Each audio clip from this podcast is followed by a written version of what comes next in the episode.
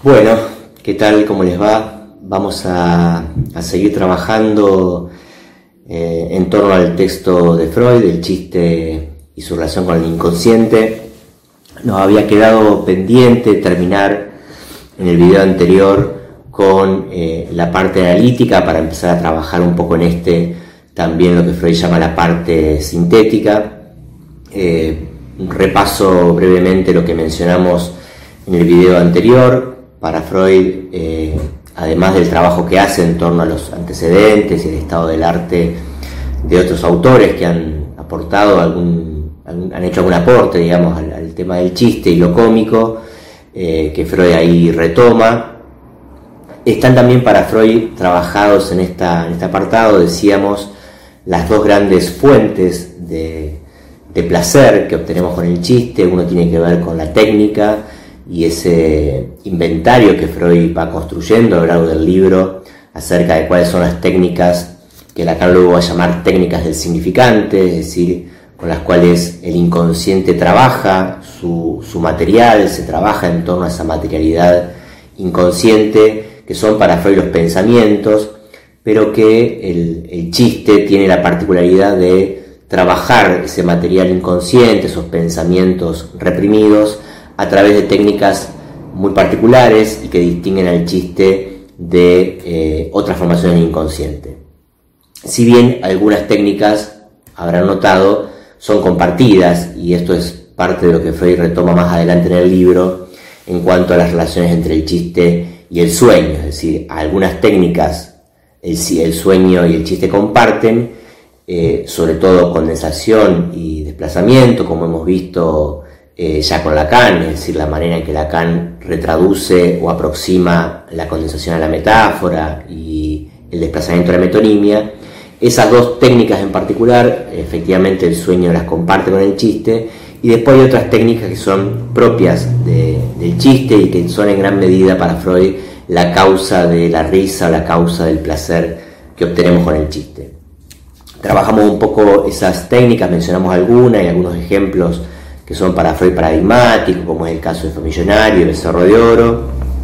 Eh, y yo les mencionaba sobre el final del video pasado que aparece también ahí el chiste del caldero agujereado, que ya hemos tenido ocasión de ver eh, retomado por Lacan en Introducción de Gran Otro. ¿no? Ustedes en este ejemplo donde alguien le ha prestado a otro un, un caldero, es una olla, y B se la devuelve agujereada y ante el reproche de A B dice, en primer lugar, vos no empezaste ningún caldero, en segundo lugar, el caldero ya estaba agujereado, y en tercer lugar, este, yo te devolví el caldero en perfectas condiciones. ¿no? Esas tres respuestas que resultan cómicas para Freud por el hecho de juxtaponer tres razones o tres argumentos que cada uno en sí mismo sería válido, pero no la conjunción de los tres al mismo tiempo.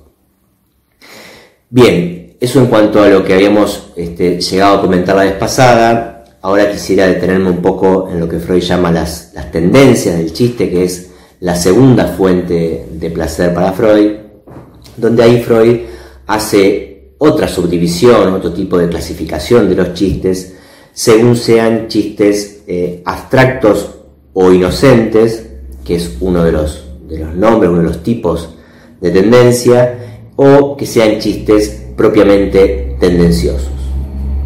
En dentro del primer grupo, lo que Freud llama chistes abstractos o inocentes, son aquellos que para Freud no tendrían eh, en principio ninguna tendencia, es decir, ninguna intención, ninguna tendencia en ese sentido, ¿no? no apuntan a ningún fin en particular, sino que el fin, dice Freud, es el chiste en sí mismo. Son el tipo de chistes donde predomina el juego de palabras, donde no hay una intención particular de quien hace el chiste de transmitir este, algún tipo de pensamiento, tendría que ver con los chistes que, la vez pasada trabajábamos en relación a los chistes en la palabra, ¿se acuerdan que están los chistes en las palabras y los chistes en el pensamiento?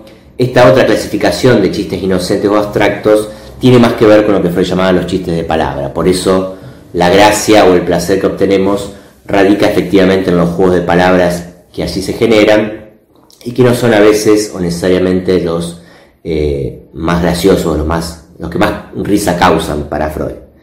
Eh, y después están los chistes tendenciosos, que a su vez Freud este, divide, hace una subdivisión de ese tipo de chistes, entre los cuales ubica los chistes hostiles o agresivos, los chistes obscenos, aquellos que tienen que ver con la desnudez, los chistes cínicos y los chistes escépticos.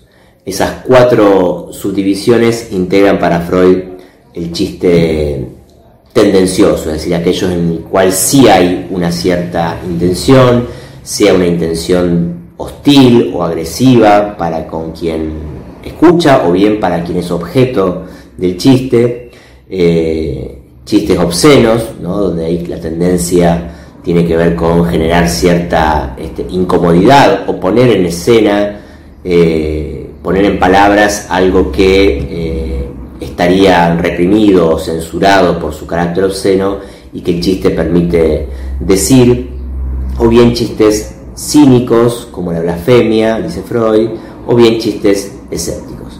Para cada uno de estos subtipos dentro de los chistes tendenciosos, Freud da algunos ejemplos que podemos ir viendo y ubicando en el texto.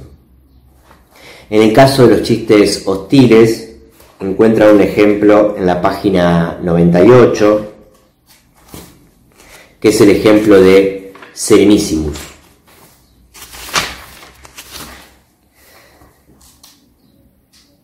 Dice Freud, así cuando Serenísimos pregunta al extraño, Serenísimos es uno de los personajes del chiste, pregunta al extraño cuya semejanza con su propia persona le resulta llamativa, es decir, el, contexto del chiste es que Serenísimo es un rey que ve recibir eh, a un súbdito en su presencia, en, en la sala, en el salón real, y Serenísimos nota cierto parecido físico entre, entre él y esta persona que viene a visitarlo, frente a lo cual exclama lo siguiente, ¿su madre estuvo alguna vez en palacio?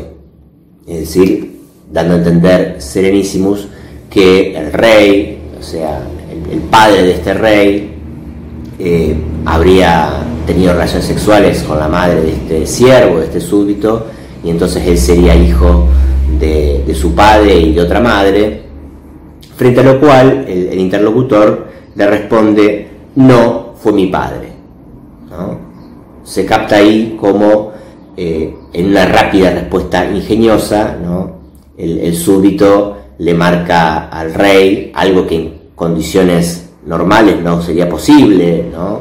hablarle de esa manera a un rey, pero el chiste eh, produce esa, esa, posibilidad, entonces cuando el rey se quiere hacer chistoso y le dice, bueno, su madre estuvo alguna vez en palacio, ¿no? Este, el, el súbito le responde, no, mi padre, ¿no? Es decir, diciéndole, en realidad, este, fue mi padre el que tuvo relaciones con su madre, con la reina, y usted es hijo, este, es hermano medio mío, no por mi madre, porque su padre se la haya cogido, sino a la inversa, ¿no? Fue mi padre el que tuvo relaciones con, con su madre. Eh, en ese pequeño giro, ¿no? dice Freud, radica la gracia y el ingenio de esta respuesta. Dice Freud, sin duda, que el interrogado habría querido eh, aplastar al desvergonzado, que osaba injuriar la memoria de su querida madre, pero ese desvergonzado es Serenísimos, a quien no se puede aplastar, porque es un rey, ni siquiera afrentar si no se quiere pagar con la vida esa venganza. Entonces el chiste en este caso es un chiste hostil, agresivo, pero que permite poner en juego esa agresividad sin los costes que tendría en ese caso este, insultar de semejante manera al, rey. Después trabaja Freud eh, ejemplos de chistes obscenos y en el caso del chiste cínico van a ver que Freud da un ejemplo que trabaja en dos pasajes diferentes, en la 102 y en la 106 de la edición de Amor que es el chiste de salmón con mayonesa, que es un muy buen chiste, dicho sea de paso, y donde se nota bien eh, cierta cuestión política, ¿no? de esta cuestión de las diferencias de clases sociales que venimos viendo en otros, en otros ejemplos de chiste. Es un chiste que en este caso podría causarnos cierta gracia también a nosotros. eh, y que Freud ejemplifica del siguiente modo. Dice Freud, me dieron a la memoria dos historias.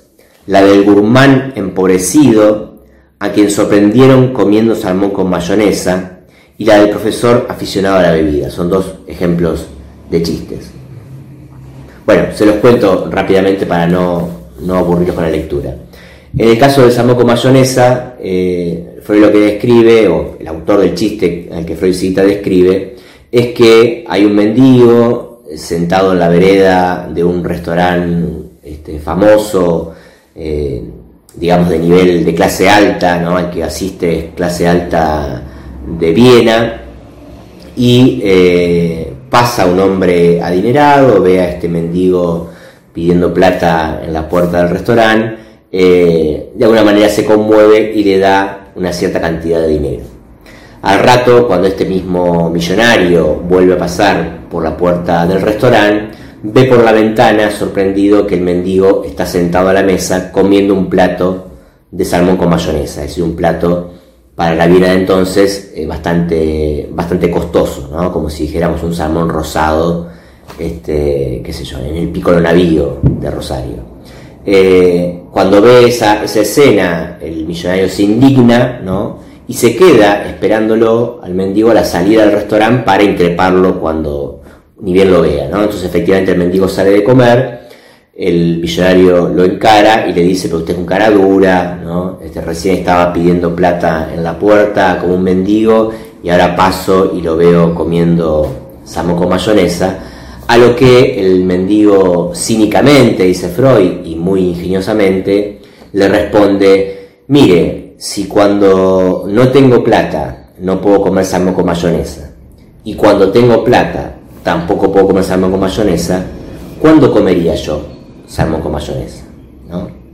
Es decir, una respuesta este, muy ingeniosa, cínica, dice Freud, que permite al mendigo decirle este, algo a otra persona que está ubicada en una posición social superior, este, lo que usted me está planteando es ridículo, porque si cuando tengo plata no puedo comer esto y cuando tengo plata tampoco lo puedo comer, entonces según su criterio yo nunca debería poder comer salmo con mayonesa. ¿no? Situación social muy interesante, digo, porque todavía ese tipo de, prejuicio ¿no? que el mendigo de alguna manera desnuda, pone en acto, eh, lo seguimos escuchando cotidianamente, ¿no? Cuando se dice respecto de cierta este, clase menos favorecida económicamente, este, ah, son pobres, pero mira la zapatilla que tienen, ¿no? O son pobres, pero seguro que Cable Hogar, DirecTV tienen, es ese tipo de comentarios bastante este, fachos, ¿no? Que a veces se hacen respecto de, la clase este, baja, la clase menos favorecida de la sociedad, evidentemente es algo que este chiste ubica ahí como este, poniendo en jaque la posición de ese, prejuicio. Es decir, que quien dice, dice eso, quien hace ese comentario un poco fascista, eh, lo que está suponiendo es que los pobres no deberían tener derecho a acceder a ese tipo de, cosas. Bien, es un ejemplo interesante, por eso digo en varios sentidos. La cuestión, este, bueno, como ejemplo de chiste escéptico, que sería la cuarta categoría dentro de los eh, chistes tendenciosos, ahí Freud da el ejemplo eh, citado muchísimas veces por el propio Freud e incluso por Lacan también, el chiste de Cracovia, que está en la página 108 de esta, de esta edición, ¿no? Eh, Dice, en una estación ferroviaria de Galicia, dos judíos se encuentran en el vagón. ¿A dónde viajas? pregunta uno. A Cracovia es la respuesta. Pero mira qué mentiroso eres, se encoleriza el otro. Cuando dices que viajas a Cracovia, me quieres hacer creer que viajas a Lemberg, pero yo sé bien que realmente viajas a Cracovia, ¿por qué mientes entonces? ¿No? Bueno, no sé si este juego que hay ahí este, con los lugares se entiende. Eh, lo que Freud rescata de este chiste que considera escéptico, ¿no? donde alguien da una respuesta y el otro supone que esa respuesta es falsa, ¿no? Este, y lo tilda de mentiroso, ¿no? Es decir, ¿a dónde, ¿a dónde viajas? El otro dice a Cracovia, y este le dice, ¿por qué me dice que vas a Cracovia? Cuando en realidad vas a Lemberg para que yo piense que vas este, a Cracovia, es decir, ese uso de la, de la mentira, ¿no? que es muy interesante. Eh, para darles un ejemplo más, más cotidiano o más accesible, quizá nosotros uno podría decir que es el tipo de situación en la que se encuentran este, dos parteneros sexuales, uno de los cuales, sea el hombre o la mujer, llega a altas horas, ¿no? después de una noche de, joda, de juerga, como se diría, eh, y eh, su partener, su pareja, lo, lo, increpa, le dice, ¿dónde venís a estas horas? ¿no? Y el otro responde, de putas, ¿no? Entonces la mina se ríe, jajaja, y en realidad viene de putas, ¿no? Pero eh, dicho de esa manera, ¿no? El interlocutor toma por, por falso una información verdadera, es decir, toma como mentira algo que es verdad, y de esa manera, diciendo la verdad, el interlocutor le hace creer que es una mentira, ¿no? Ese modo tan, tan particular y tan simbólico de la mentira ha sido retomado también por Lacan, cuando Lacan está eh, diferenciando a los animales de los seres hablantes y dice que efectivamente los animales acceden a cierto nivel simbólico de la mentira o del engaño, eh, por ejemplo aquellos animales que son capaces, dice Lacan, de eh, borrar las huellas tras de sí para que el cazador no los atrape, o incluso en especies más más elevadas, es decir, con un mayor acceso a lo simbólico. Hay especies que son capaces de borrar las huellas que han dejado tras su paso y colocar, dice Lacan, huellas falsas eh, para que el cazador se desvíe y no los atrape. Pero solo el hombre o solo el ser hablante, dice Lacan, es capaz de dejar huellas verdaderas es decir, que indican el verdadero camino que la presa tomó, para que el cazador piense que son las falsas y siga otra pista pensando que es la verdadera cuando en realidad es la falsa. ¿sí? Si se entiende ahí, la mentira tiene una vuelta más, digamos, no es simplemente ocultar la vía verdadera mostrando una falsa, sino presentar la verdadera como si fuese falsa para que el otro piense que es falsa la que en realidad es verdadera. Bueno, ese tipo de lógica simbólica es la que Freud encuentra en este tipo de chistes que califica de escépticos. Eh, lo que tienen en común estas cuatro formas de chiste tendencioso es que posibilitan, dice Freud, la satisfacción de una pulsión al rodear un obstáculo, es decir, al rodear el obstáculo de la represión y extraer placer de una fuente inaccesible, dice Freud, es decir, eh, el chiste tendencioso permite un medio para acceder a algo que está perdido o para decir algo que eh, de otra manera no podría ser dicho por las circunstancias sociales, económicas o morales que tiene la, situación. Eh, y es acá, a propósito de las tendencias del chiste y de este tipo de chistes tendenciosos, que un poco eh, a la inversa que como ocurre con la otra clasificación, ¿no? la de los chistes de palabra y los chistes de pensamiento, donde Freud termina concluyendo que en realidad todo chiste es chiste de la palabra en definitiva, porque el pensamiento en sí mismo no es chistoso, lo que lo hace chistoso es la técnica.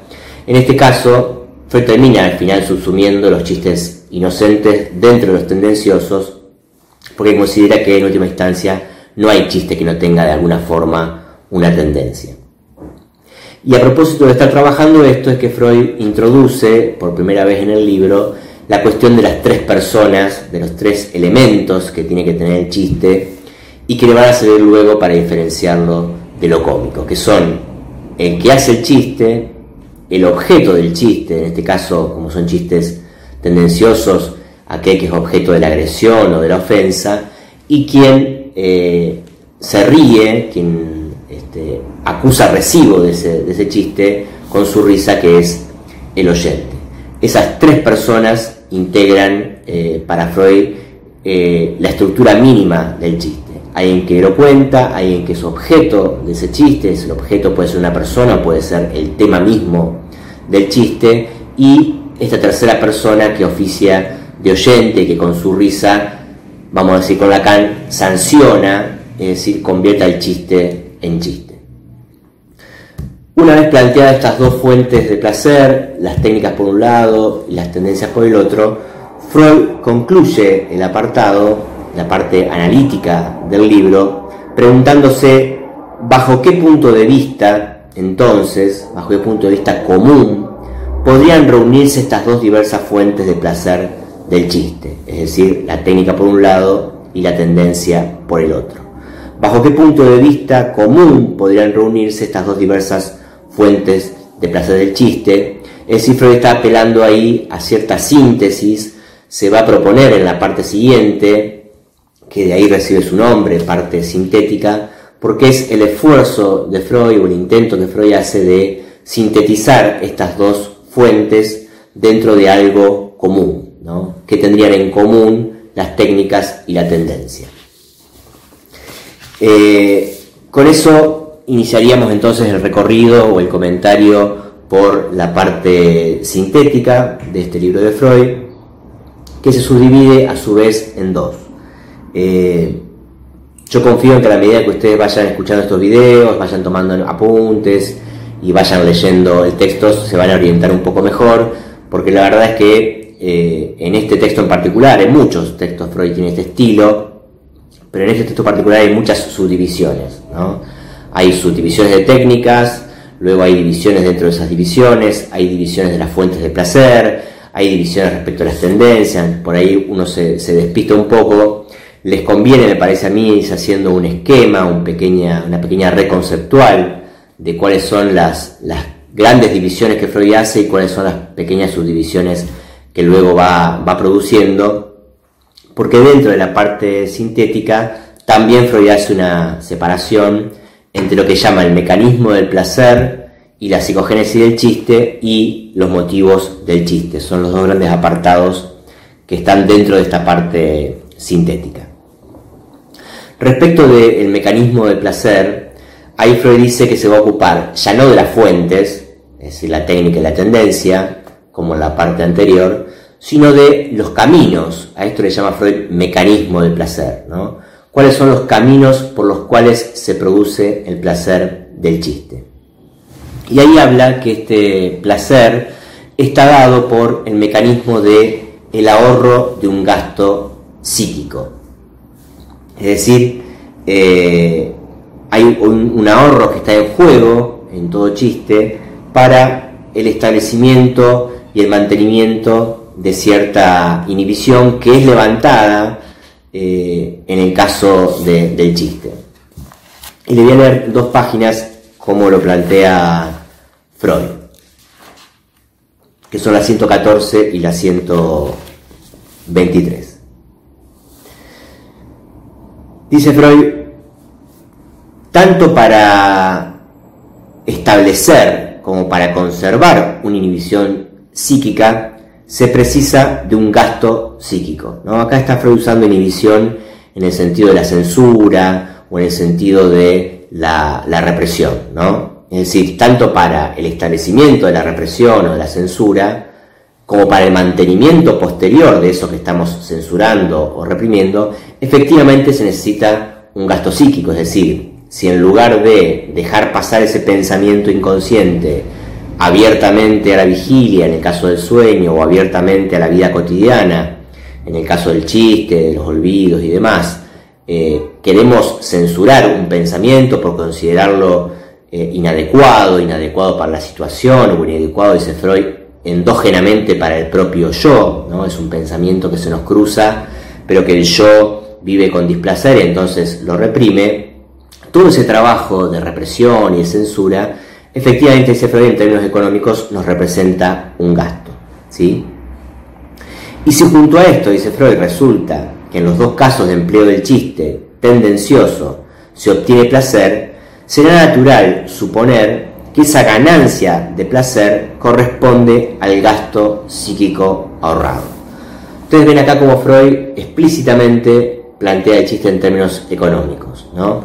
Si reprimir o censurar un pensamiento nos generaría un gasto psíquico, el chiste que eh, levanta esa censura, levanta esa represión, evidentemente genera un placer para el aparato psíquico por el hecho de que nos estaría ahorrando el gasto psíquico que nos generaba tanto la efectuación de la represión como el mantenimiento de esa represión, porque una vez que algo es reprimido, eh, en, la, en, la, dinámica del inconsciente que Freud concibe, una vez que algo reprimido, después hay que hacer todo un trabajo para mantener eso reprimido en lo inconsciente y que no salga a la conciencia.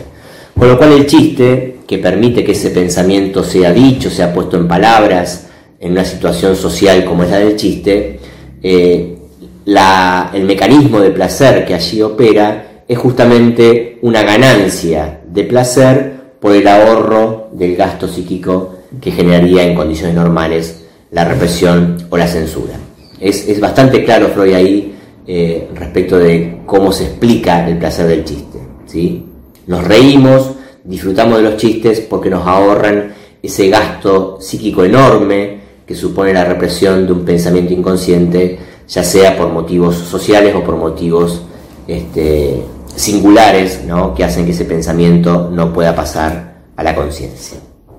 Eso en cuanto al, mecanismo, se los estoy resumiendo y abreviando mucho. Eh, por supuesto que ustedes leyendo el texto van a encontrar todas las, argumentaciones y los ejemplos que Freud da de por qué el mecanismo del chiste puede ser planteado en esos términos. ¿no? Una ganancia de placer que resulta del ahorro de un gasto psíquico. En el caso de la psicogénesis del chiste, que es la segunda parte de este apartado, el segundo título, digamos, el subtítulo de este apartado, ahí Freud explica, primero se pregunta, este, como ya hemos adelantado en el video anterior, se pregunta por la psicogénesis, ¿no? Cuando Freud se pregunta por la psicogénesis, como se pregunta en otros textos por la psicogénesis de la neurosis, Freud está pensando en eh, no la génesis en el sentido de la genética, sino de cuál es el origen, ¿no? en el caso de la etiología de la neurosis, bueno, cuál es la psicogénesis que eh, ocasiona que uno desemboque en una neurosis o en otra, en una histeria, una fobia, una obsesiva. En el caso del chiste, Freud se pregunta, bueno, ¿cuál es el origen ¿no? que hace que en la vida adulta tengamos la posibilidad de hacer chistes. Y ahí Freud explica, hace una, una subdivisión, digamos así, en etapa o en estadios, ¿no? de cómo vamos evolucionando eh, simbólicamente, digamos, con Lacan, de un protochiste, una suerte de, formación inicial de lo que luego va a ser el chiste, que es el juego infantil, pasamos luego a un estadio que es la chanza, y finalmente el chiste propiamente dicho que se da en la vida, en la vida adulta. El juego de palabras dice Freud que es propio del juego infantil, del juego de los niños, es decir, los niños tienen eh, en términos de Lacan una relación con el significante, ¿no? una relación con las palabras, todavía mucho más, eh, más lábil, menos moralizante, ¿no? no tienen tapujos por, por decir tal o cual palabra, eh, y eso recién se va produciendo, dice Freud, por la acción de la cultura, ¿no? que va prohibiendo ciertos términos respecto de otros y va convirtiendo esos términos en las famosas malas palabras, ¿no? que no tienen ningún atributo en sí mismo para ser malas, como denunciaba en su momento Fontana Rosa, ¿no? ustedes recordarán en el Congreso de la Lengua, en, su conferencia sobre las malas palabras, ¿no? en donde radicaría esa maldad de las palabras, Evidentemente, si estamos pensando las palabras eh, en términos significantes, y los significantes, según la definición de Lacan, no significan nada en sí mismos, sino en relación a otros significantes, bueno, evidentemente una mala palabra eh, no lo es en sí misma, no lo es por cualidades intrínsecas, sino por ciertas relaciones con el resto de la cadena significante. Es decir, que es por la acción de la cultura, de la prohibición social, que ciertas palabras eh, van cayendo en el olvido, van cayendo en la represión en algunos casos, y hace que el juego de palabras eh, infantil se vaya abandonando y que esta prohibición cultural, dice Freud, se traduzca en la formación del super yo, que va a ser el encargado de vigilar que no tengamos cierto tipo de pensamientos o no usemos ciertos términos por considerarlos eh, poco morales. Es la acción del super yo entonces como, como eh, heredero, como prótesis ¿no? intrapsíquica de la cultura, la que hace que en algún momento abandonemos ese juego de palabras infantil y pasemos, dice Freud, a eh, la chanza, que se diferencia para Freud fundamentalmente del chiste en que la chanza no tiene ninguna tendencia, mientras que el chiste siempre tiene una tendencia, ¿no? Por eso les decía que la clasificación anterior entre chistes inocentes y chistes tendenciosos, Freud después no la sostiene porque en realidad considera que todo chiste es tendencioso y que en todo caso lo inocente o lo abstracto queda más del lado de la chanza, que es este segundo estadio en la psicogénesis del chiste, por la que pasamos todos en algún momento, después de haber abandonado el juego infantil, jugamos este, con las chanzas, que son juegos inocentes, mucho más abstractos y sin tendencia para Freud. Y finalmente este tercer estadio, mucho más presente en la vida adulta, que es el chiste propiamente dicho, cuyo contenido eh, es más valioso que el de la, de la chanza, donde el contenido ya tiene cierta tendencia, donde ponemos en juego algo agresivo, ponemos en juego algo obsceno, algo cínico o algo escéptico, según la clasificación que, que Freud había hecho antes. Y en el medio, entre el juego de palabras y la chanza, es decir, los dos estadios antes de la formación del chiste propiamente, entre esos dos, entre el juego de palabras y la chanza, Freud ubica el talante alegre, en la 122. De una manera, me parece muy, muy interesante, porque ahí Freud está ubicando eh, con talante alegre cierto estado de ánimo que a veces tenemos cuando estamos bajo el efecto de alguna sustancia, alguna droga, alguna sustancia tóxica, que nos ubica, ahí dice Freud, entre el juego infantil, ¿no? En esto que el saber popular dice respecto de que los niños, los locos y los borrachos, ¿no? Siempre dicen la verdad. Hay algo de cierto, efectivamente, en ese dicho popular, porque bajo los efectos de esta sustancia, de cierto talante alegre, dice Freud, que obtenemos con ciertas drogas, eh, efectivamente, ¿no? Decimos cosas que en otro contexto no diríamos, que luego obviamente olvidamos, no solo por la acción química de la sustancia, sino porque efectivamente eso luego cae bajo la represión y no, nos, no acordamos lo que no recordamos lo que hicimos este anoche, por ejemplo. Y Freud ubica ese talante alegre entre el juego de los niños y la chanza, ¿no? Entonces dice, el talante alegre se ha generado de manera endógena, es decir, porque estamos de buen humor y son esos días en los que este, estamos como más chistines, ¿no? más, más graciosos, más ocurrentes, porque algo nos ha pasado o simplemente nos levantamos con ese estado de ánimo, se ha generado de manera endógena en talante alegre o producido por vía tóxica, ¿no? que sería el caso de las sustancias eh, de las drogas, rebaja las fuerzas inhibitorias y entre ellas la crítica, y así vuelve de nuevo asequibles unas fuentes de placer sobre las que gravitaba la sofocación. ¿no? O sea que también el talante alegre se ha obtenido de manera endógena o se ha obtenido por alguna sustancia, también produce esta rebaja de las fuerzas inhibitorias que habían ocasionado la represión.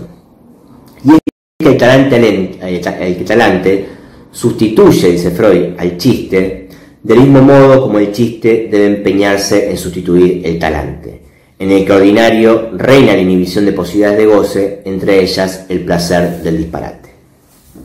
Bajo el influjo del alcohol, por ejemplo, dice Freud, el adulto vuelve a convertirse en el niño a quien deparaba placer la libre disposición sobre su decurso de pensamiento, sin observancia de la compulsión lógica. Es muy interesante que fíjense que ahí Freud señala que eh, no sería el alcohol eh, o el efecto que produce el alcohol la, la anomalía, la patología, sino que dice Freud es la compulsión lógica, es decir, la tendencia que tenemos los adultos a pensar demasiado lógicamente, a pensar demasiado en general, pero demasiado lógicamente, es decir, bajo las órdenes de nuestro super yo, lo que Freud considera patológico, ¿no? Y en realidad el alcohol eh, lo pone del lado de cierta liberación, de un estado de inhibición que de otro modo no tendríamos, ¿no? Con lo dicho, dice Freud, esperamos haber puesto en evidencia que las técnicas de contrasentido en el chiste corresponden a una fuente de placer. Y solo necesitamos repetir que ese placer proviene de un ahorro de gasto psíquico, un aligeramiento de la compulsión ejercida por la crítica. Esto es muy importante porque la crítica, ¿no? aquello que Freud en su momento llamó la conciencia moral, ¿no? la conciencia crítica que tenemos respecto a nuestros pensamientos, y nuestras ideas, es efectivamente lo que después en Freud se va a convertir en términos tópicos en el super yo, ¿no? en la segunda tópica del super yo. Con lo cual, eh, el chiste es la posibilidad, también podríamos decirlo de esa manera, es la posibilidad que tenemos de eh, esquivar un poco al super yo, de engañar al super yo, que, eh, cuya acción crítica no permitiría que dijéramos este, un montón de cosas que son placenteras, que nos producen placer, por el hecho de sortear justamente esta barrera crítica y lógica eh, que a veces el super yo en la neurosis opera. Bien, y por otro lado, para concluir un poco la parte sintética, tenemos lo que Freud llama los motivos del chiste, es decir, el chiste como proceso social. Repasemos rápidamente, tenemos hasta ahora fuentes del chiste, que son la técnica y la tendencia, tenemos mecanismos de placer en el chiste que Freud identifica, y tenemos la explicación freudiana de la psicogénesis o el origen del chiste. Y ahora Freud se va a ocupar en este apartado de los motivos del chiste o el chiste como proceso social, que es una característica que Freud atribuye al chiste y que va a decir que lo diferencia de otras formaciones del inconsciente que no son, evidentemente, de naturaleza social o por lo menos no necesariamente sociales. ¿No? Ustedes saben que un olvido puede ocurrir en una situación social, pero puede ocurrir en una situación absolutamente individual, cuando estamos a solas. Un lapsus puede ocurrir en una escena no social.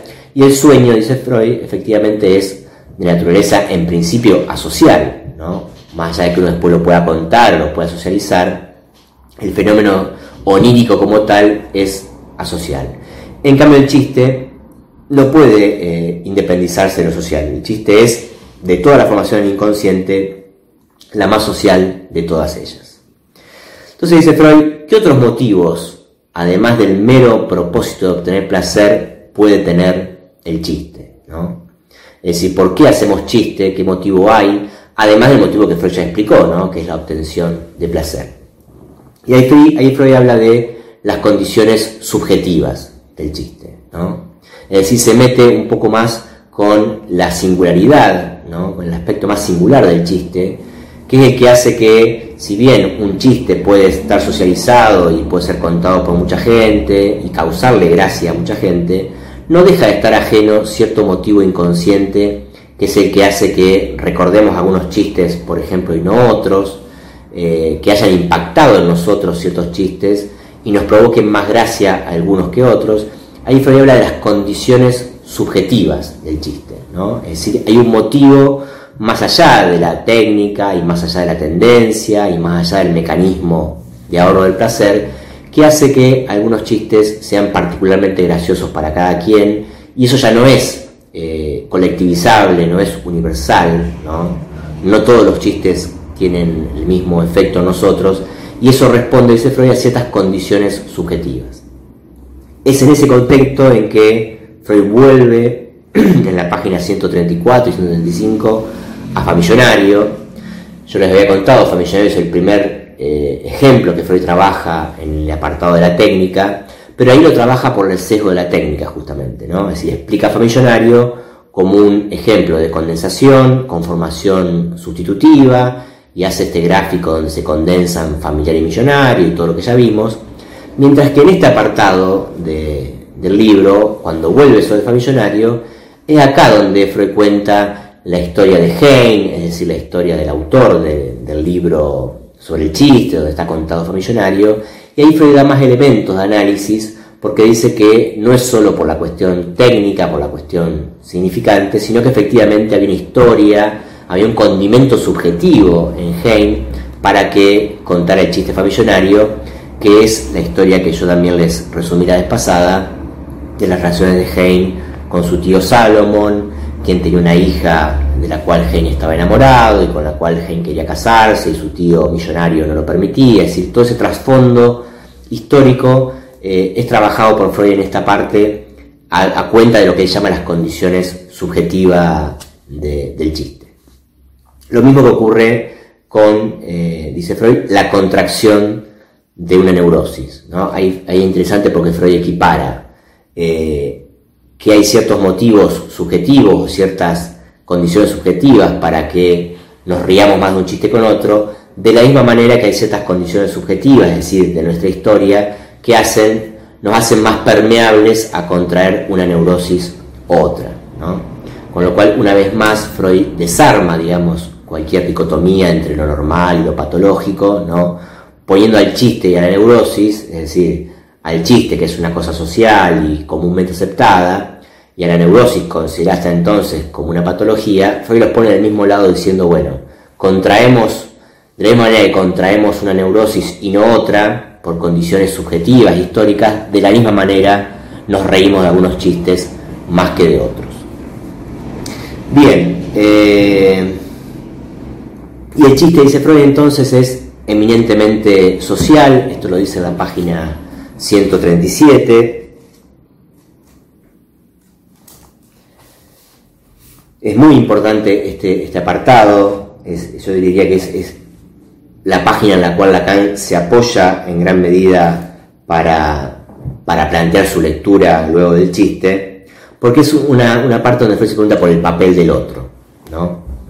Evidentemente Freud no, no, disponía y no pensaba todavía en términos de una alteridad radical como lo hace Lacan con su introducción del gran otro, pero es en esta página donde Lacan encuentra en Freud algo que tiene que ver con lo que él va a llamar el gran otro, ¿no? es decir, un lugar de alteridad, un lugar de otredad que no es reductible al pequeño otro o al semejante en términos de Lacan.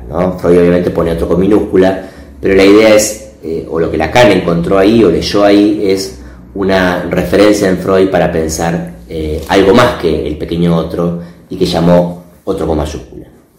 Entonces dice Freud, eh, ahora bien, dice Freud a mitad de página. ¿Por qué no río de mi propio chiste? ¿Y cuál es aquí el papel del otro?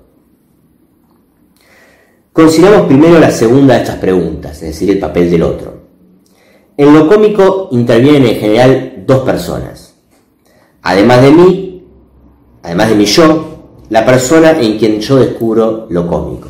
Esto lo hemos adelantado también. Lo cómico es dual, lo cómico es más del orden de lo imaginario, intervienen dos personas, dice Freud, el yo y la persona en la cual descubro la comicidad.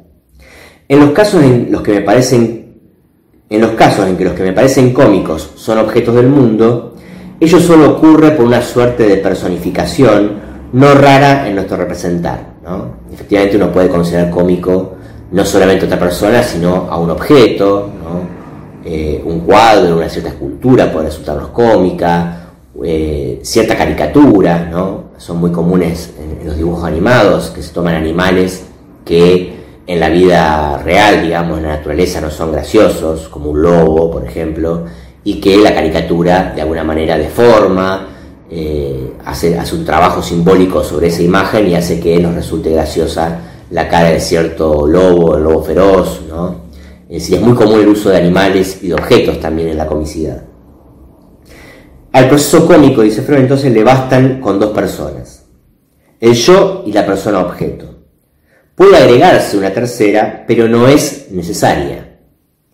El chiste, como, el, como juego con las propias palabras y pensamientos, prescinde al comienzo de una persona objeto, pero ya en el estadio previo de la chanza, si ha logrado salvar el juego y disparate del entredicho con la razón, requiere otra persona a quien poder comunicar el resultado. Ahora bien, esta segunda persona del chiste no corresponde a la persona objeto, sino a la tercera persona, al otro de la comicidad. Ese otro de la comicidad es que el que Lacan eh, lee, extrae de Freud como el gran otro del chiste, como el lugar del gran otro en el chiste, que más adelante en otros videos, cuando estemos trabajando ya el seminario 5, vamos a ver que Lacan localiza al gran otro en un grafo que construye para explicar el chiste, y es el lugar efectivamente tercero, ¿no? La terceridad no es del orden de un pequeño otro que está allí necesariamente en la escena, sino que ese otro que está en la escena en realidad encarna un lugar de una alteridad radical, simbólica, que es el gran otro, ¿sí? y que es el que hace falta, según Lacan, para que efectivamente haya chiste, este otro con mayúscula de la, de la comicidad y con el cual, este, dice Freud, encarnado ese otro, ese lugar en una persona, eh, tiene que haber cierta concordancia psíquica, cierta afinidad psíquica entre el yo y la tercera persona para que se produzca efectivamente el chiste. Bien, esto a grandes rasgos es un poco lo, central, lo que deberían ir a, rastrear en el texto. Insisto con que, eh, como lo hace también eh, Héctor en, varias oportunidades, recordarles que las clases obviamente no sustituyen la lectura del texto, son un orientador para que ustedes eh, no se pierdan en tanto en la lectura y sepan a qué prestarle más atención, pero con estos elementos que vimos hoy de la parte sintética, vayan al texto y deténganse todo lo que haga falta, sobre todo en estos puntos que hemos ido trabajando hoy. Eh, la próxima entonces entramos en la tercera y última parte del libro de Freud, la parte teórica, para luego pasar a la lectura que Lacan ha hecho del chiste, una lectura que le devolvió al chiste una dignidad que el chiste después de Freud había, había nuevamente perdido. Bueno, les mando un saludo afectuoso y espero que anden bien.